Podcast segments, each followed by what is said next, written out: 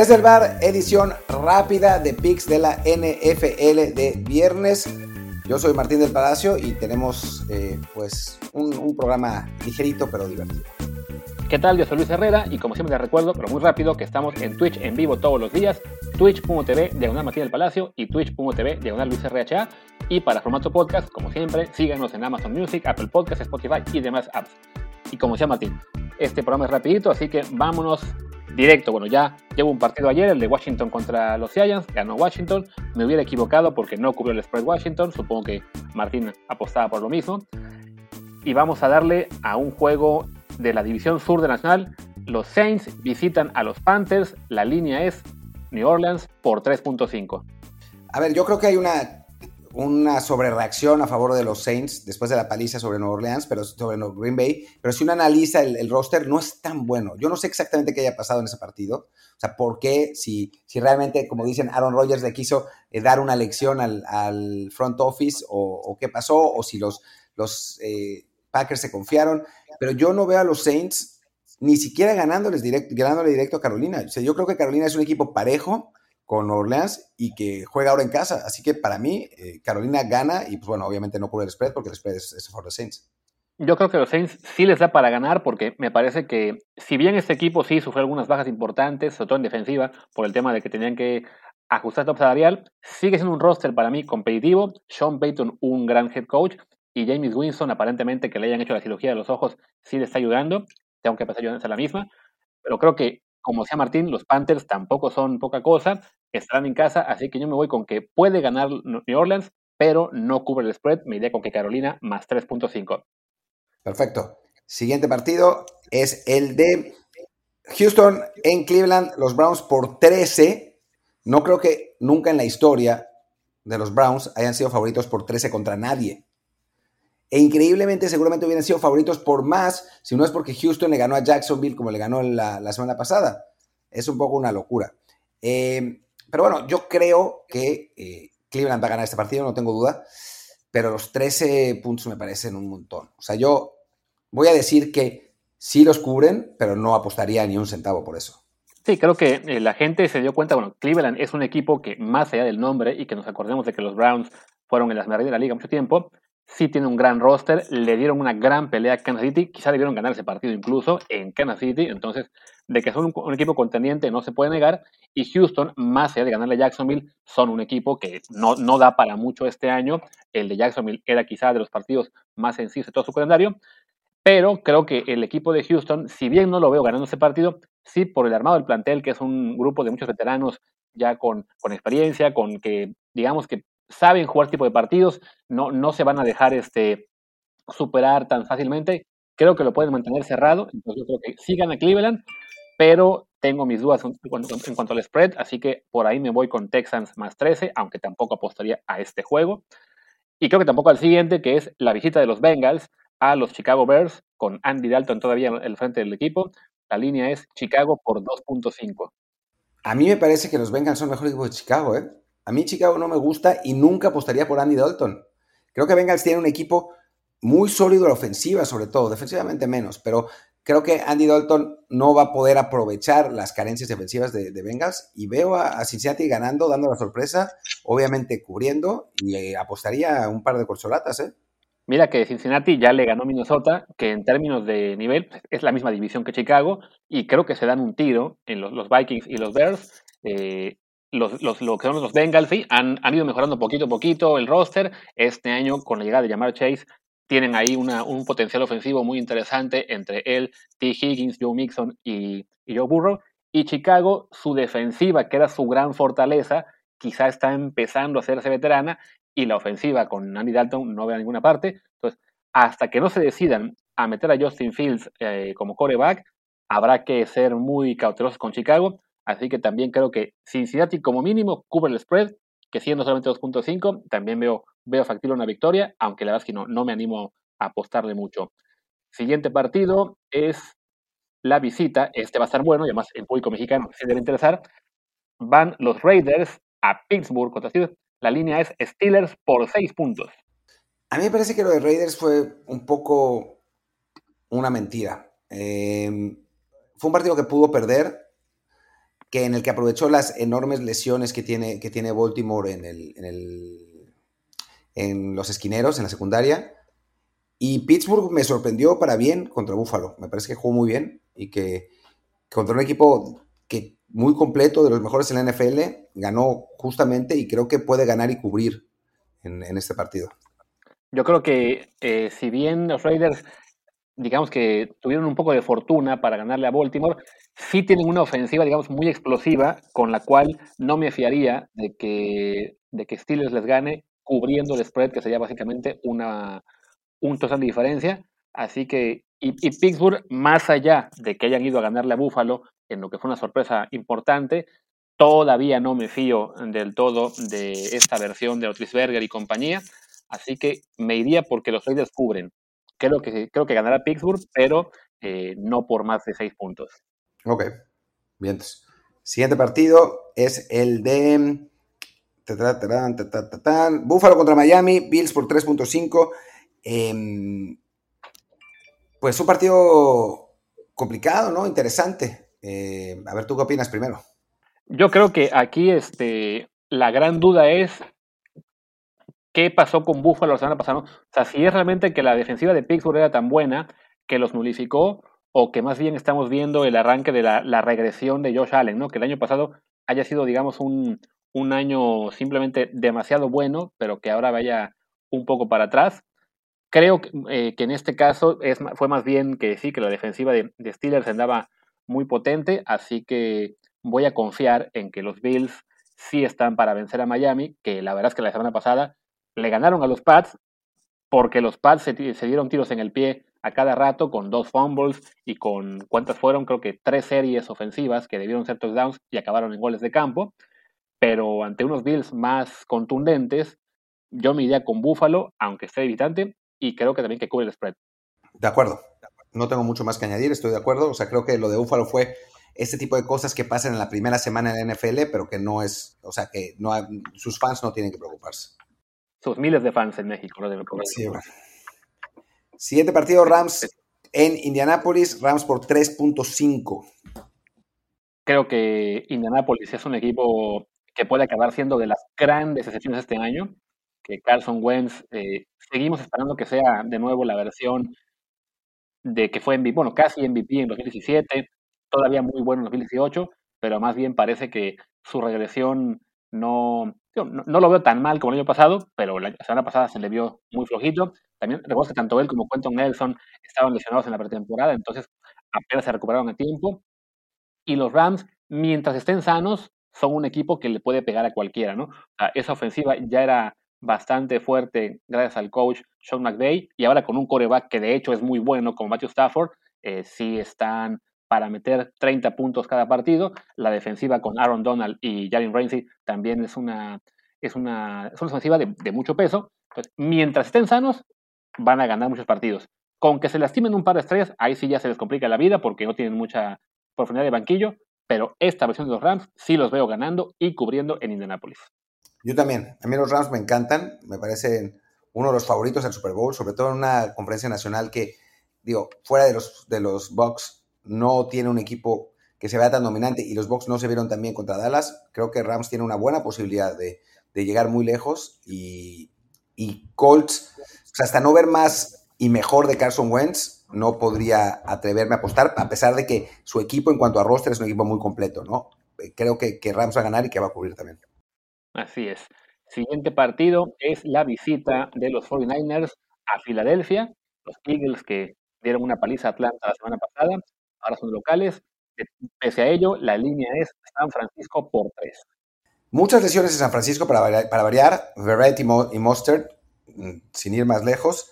Em, después, parece que Manuel Mosley no va a jugar tampoco. Complicado para San Francisco eso, y aún así me parece que es mucho mejor equipo que Filadelfia y que tendría que ganar. Eh, ahora, yo creo que va a ganar y va a cubrir, pero no me, no me atrevería a apostar por las lesiones. Sí, creo que el caso de los Niners, ese equipo está maldito en términos de lesiones, pero todavía tiene mucho roster para, para verlo caer ante un Philadelphia que si bien dejó una gran impresión en la semana 1, no podemos olvidar que fue ante Atlanta Falcons, que es quizá de los peores equipos este año por cómo pinta todo en su roster. Entonces, no hay que echar mucho las campanas al vuelo en el caso de Filadelfia. Y este partido del domingo será una prueba mucho más severa para Jalen Hurts, que se vio fabuloso el domingo pasado ante los Falcons. En términos de fantasy, además, le dio a muchos, a muchos jugadores eh, victorias, pero sí, la defensiva de San Francisco es bastante más seria más allá de que en el juego ante Detroit bajaron bastante el acelerador al final y, se, permitieron que ese partido se emparejara bastante. Eh, estaba en algún punto 41-17, faltando como 6 minutos, y acabó siendo 41-33. Pero bueno, el, el trámite de partido sí había sido muy favorable para los Niners y creo que lo será también en este, sin tantos patinones al final. Sí, de acuerdo. Después, visitan los Broncos a los Jacksonville Jaguars, favoritos los Broncos por 6. Hijo, a ver, es que después de lo, de lo que vimos de Jaguars contra, contra Houston, contra un equipo mucho mejor como, como Denver, o sea, seis puntos parecen pocos, eh, realmente, sobre todo porque la defensa de, de, Jacksonville es una catástrofe, el coach no es bueno, Denver se vio bien contra, contra Giants, Teddy Bridgewater parecía otro jugador. Digo, habrá que ver qué onda con Trevor Lawrence después de ya un partido de NFL, ¿no? Pero por el momento me parece que Denver es ultra favorito en este partido y, va a cubrir y, voy a y apostaría, pues. Sí, que Broncos le pasó por encima el domingo pasado a los Giants, otro equipo, digamos, malito de, la liga. me parece que Denver es el tipo de equipo que al menos a los equipos rojos les va a pasar fácilmente por encima.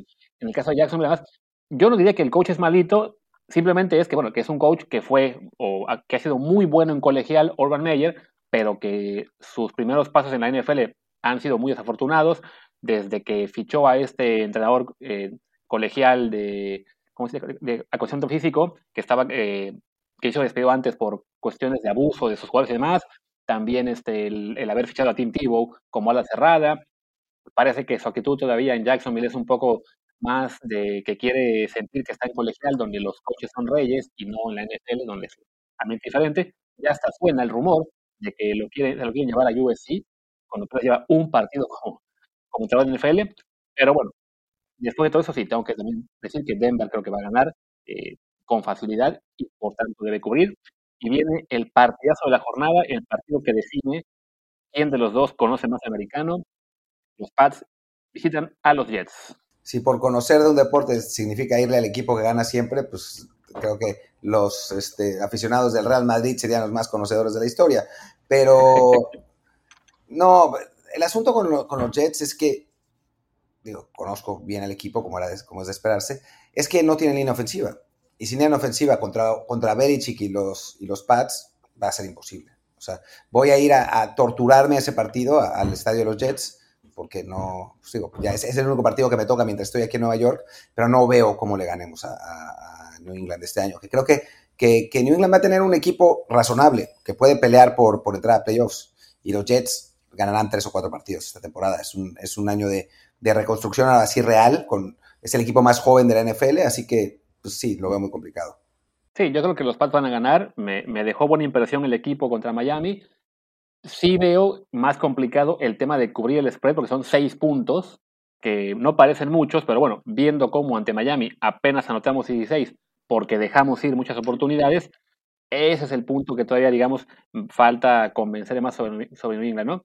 Fuera de eso, sí creo que el equipo está bien armado este año, o sea, se reforzó muchísimo en la agencia libre. Mac Jones parece que es un coreback que puede tener este, un, un piso muy alto en cuanto a nivel entre los novatos. Ya su potencial no parece tan alto como los otros, pero bueno, por lo menos sí es un coreback que desde la primera semana se ha visto bastante bien, incluso en estas calificaciones que da Pro Football Focus lo pusieron como el novato de la semana eh, y, estaban en general muy impresionados con su desempeño, pero si acaso una victoria por ahí, no sé, no, no se me haría raro que acabara el partido 20 a 13, 20 a 14, 17 a 10, o sea, son cifras que a lo mejor dan para cubrir el spread, pero sí, no, no estaría tan confiado con esos seis puntos. A ver, vamos al, siguiente, tenemos que cambiar de página. Los Vikings van a Arizona contra los Cardinals. Pues los Cardinals se vieron muy bien, la verdad. En la, primera semana le pusieron una feroz putiza a, a Tyrants. Y los Vikings jugaron contra Cincinnati, que es un equipo mucho más flojo que Titans y terminaron perdiendo, ¿no?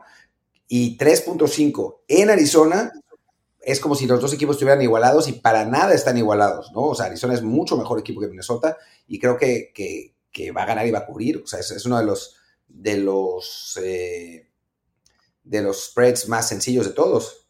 Si acaso, por esa da de ser de los más sencillos, incluso aquí una de las páginas que hacemos como, digamos, como gurú de apuestas, lo pone como unas apuestas más seguras, le mete mucho dinero a esto, es que es el tipo de partidos que puede ser como partido trampa, ¿no?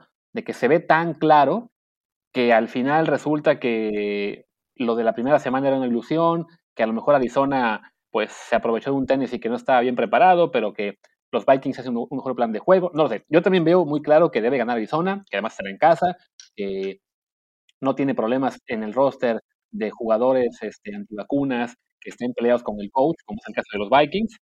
Eh, pero sí, me, causa, digamos, un poco de pausa en la semana 2 estemos viendo un spread tan corto que parezca tan obvio. es el tipo de partidos en los que yo, pues por miedo a la trampa, no me metería. Aunque sí, todo apunta a que Arizona debe ganar fácil. Yo sí, voy por todo, voy por todo. Venga, luego va otro facilito, aunque el spread está más alto. Los Falcons van a Tampa Bay y los Buccaneers son favoritos por 12.5. Es que ese spread está gigante. Yo, digo, también los Falcons jugaron tan mal. Yo diría que, que, Tampa Bay gana y cubre, pero no me atrevería a apostar porque es un spread brutal. O sea, son 13 puntos, es un montón.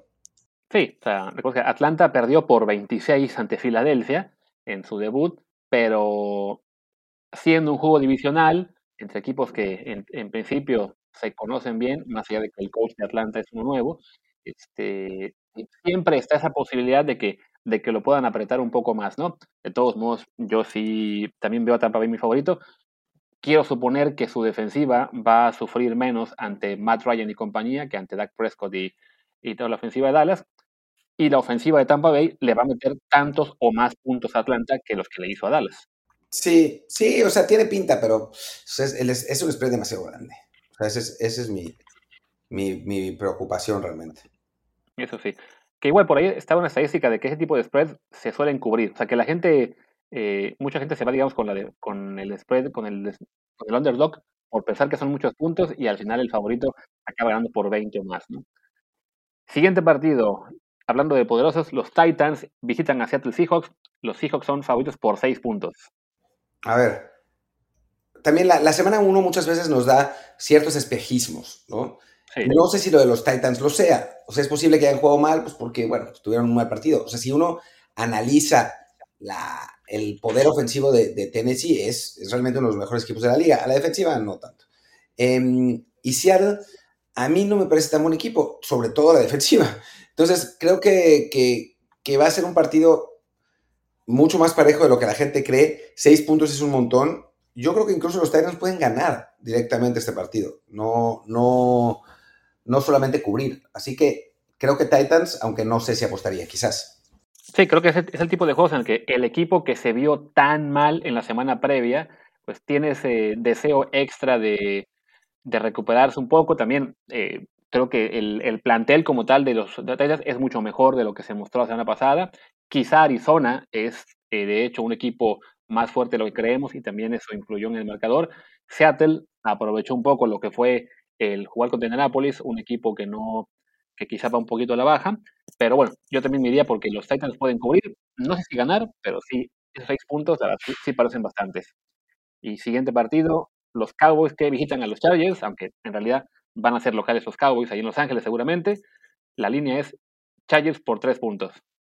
Hijo, es, ese partido es complicado. Yo creo que los Chargers son mejor equipo que los Cowboys y les van a ganar. O sea, creo que los Chargers son un equipo muy completo.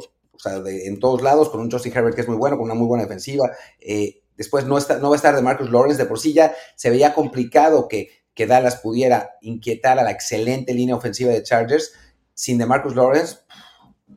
O sea, sí creo que Chargers gana y cubre, pero la ofensiva de, Cowboys es de respeto, ¿no? O sea, tiene una, ofensiva muy explosiva que perfectamente puede mantener el partido cerrado. Pero bueno, si tuviera que apostar, diría que Chargers y que sí cubre. Sí, yo igual. Creo que Chargers, o sea, lo que comentaste de su línea ofensiva, ¿no? O sea, tuvieron a raya a la línea defensiva de Washington, que es en principio muchísimo más impresionante que la de Cowboys, en particular sin DeMarcus Lawrence, y en general veo como mejor equipo a, Washington que Dallas, y los Chargers lo, contuvieron bien en Washington, ¿no? Ahora jugando en Los Ángeles, aunque como decía, ¿no? La localía no pesa mucho en el caso de Chargers, porque siempre hay muchísimo público del rival en su estadio, y ahora que va a ser este estadio gigantesco que comparten con los Rams, y que seguramente habrá miles de fans de Dallas ahí en, California, eh, pues no, no, será mucho factor el ser locales, pero sí creo que es un mejor equipo eh, y los veo ganando y cubriendo. Y vamos al siguiente partido, es el, Sunday Night, el juego de prime time, el juego de la semana. Los Chiefs van a casa de los Ravens y son favoritos por 3.5 en Baltimore. Y me parece corto. Eh, lo que pasa es que el estado de la secundaria de los Ravens es lamentable, ¿no? Lo vimos en el partido contra, contra Raiders. Y si Raiders, con un coreback muy inferior y con un receptor número uno muy inferior y con una ala cerrada que a pesar de ser muy bueno el de Raiders, es muy inferior al de, Chiefs, si Baltimore no pudo parar a ese equipo de Raiders, no veo cómo puede parar a Chiefs. O sea, que además, ya el año pasado reconoció Lamar Jackson que los Chiefs son su criptonita en, que en, el, en el duelo Chiefs Ravens. Y sí, la verdad es que uno pudiera pensar que es un juego parejo porque son los equipos candidatos al título, pero los Ravens, con la lesión de Marcus Peters, la secundaria se volvió muy, muy frágil y no los veo reparando ese problema en cuestión de una semana ante Kansas City. Quizá a la larga sí logren ya ahí este, para echar la secundaria, quizá conseguir por vía un trade algún buen jugador, encontrar la fórmula para ser de nuevo competitivos, pero este domingo, francamente, sí, sí siento que les va a pesar mucho el recibir a, los Chiefs. Además, con semana corta, ¿no? Tuvieron que jugar ellos el lunes y ese tipo de detallitos también suele importar ante coaches, digamos, de los de mayor prestigio, los que se preparan mejor, como en el caso de Andy Reid con Kansas City. Así es. Y bueno, el Monday Night, partidazo, eh, los Detroit Lions que visitan a los Green Bay Packers. La línea Green Bay por 11. Otra vez lo mismo, ¿no? O sea, yo creo que Packers va a salir a arrollar a Detroit y lo conseguirá. Ahora, una línea de 11. Pero bueno, voy a seguir tu consejo y dices que esas, eh, que esas líneas se cubren y diré que Aaron Rodgers la va a cubrir, ¿no? Va a salir a despedazar a Detroit y lo logrará. Sí, o sea, para Detroit la, la mayor esperanza fue su gran cierre ante los Niners, que sí recortaron mucho la ventaja en el último cuarto, pero la verdad es que en el, partido como tal sí habían sido superados claramente. Es un equipo con un roster bastante flojito, con un coreback como Jared Goff, que pues pones a Goff contra Aaron Rodgers, así sea esta versión un poco quizá desmotivada que vimos de él la semana pasada, hay mucha diferencia. Y también hay que considerar que bueno, los Packers suelen sufrir en estos partidos en los que tienen viajes largos. Les pasa cuando van a California, les pasó también cuando van a Florida, eh, el caso de, New Orleans, el partido también fue en Florida, en Jacksonville, por el tema de que no podían jugar en New Orleans por los daños del huracán Aida. Así que ya de vuelta en casa, ante un rival que ha sido uno de sus clientes habituales toda la vida, también veo a los Packers ganando y cubriendo. Y pues ya está. Con eso estamos. Terminamos este episodio que seguramente estarán escuchando nuestros fans en este sábado, porque lo, lo estamos grabando en viernes por la noche, pero no planeo editarlo ahora mismo. Entonces, pues nada, esperemos que les guste y que la tenemos a más picks que, el año pasado. Sí, el año pasado no nos fue tan bien, pero bueno, este, año vamos a hacer todo lo posible porque, porque sea, sea diferente.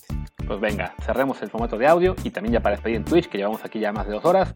Yo soy Luis Herrera, mi Twitter es arroba luisrha. Yo soy Martín del Palacio y mi Twitter es arroba martindelp y el del podcast desde el bar pod, desde el bar pod. Muchas gracias. Chao.